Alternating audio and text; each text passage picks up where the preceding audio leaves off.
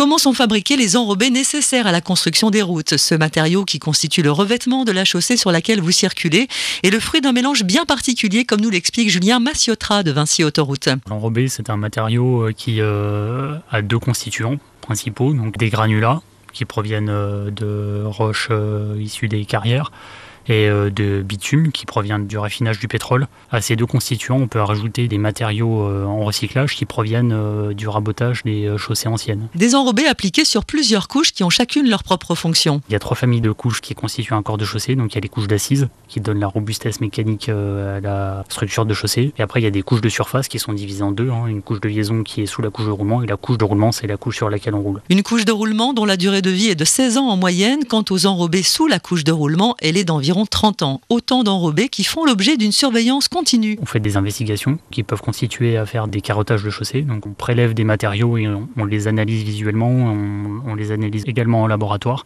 On fait aussi passer des appareils à grand rendement dans le flux de circulation pour euh, ausculter nos chaussées, pour euh, qualifier euh, l'état de dégradation sur tout le réseau. Chaque année, Vinci Autoroute entretient et rénove en moyenne 300 km d'autoroute.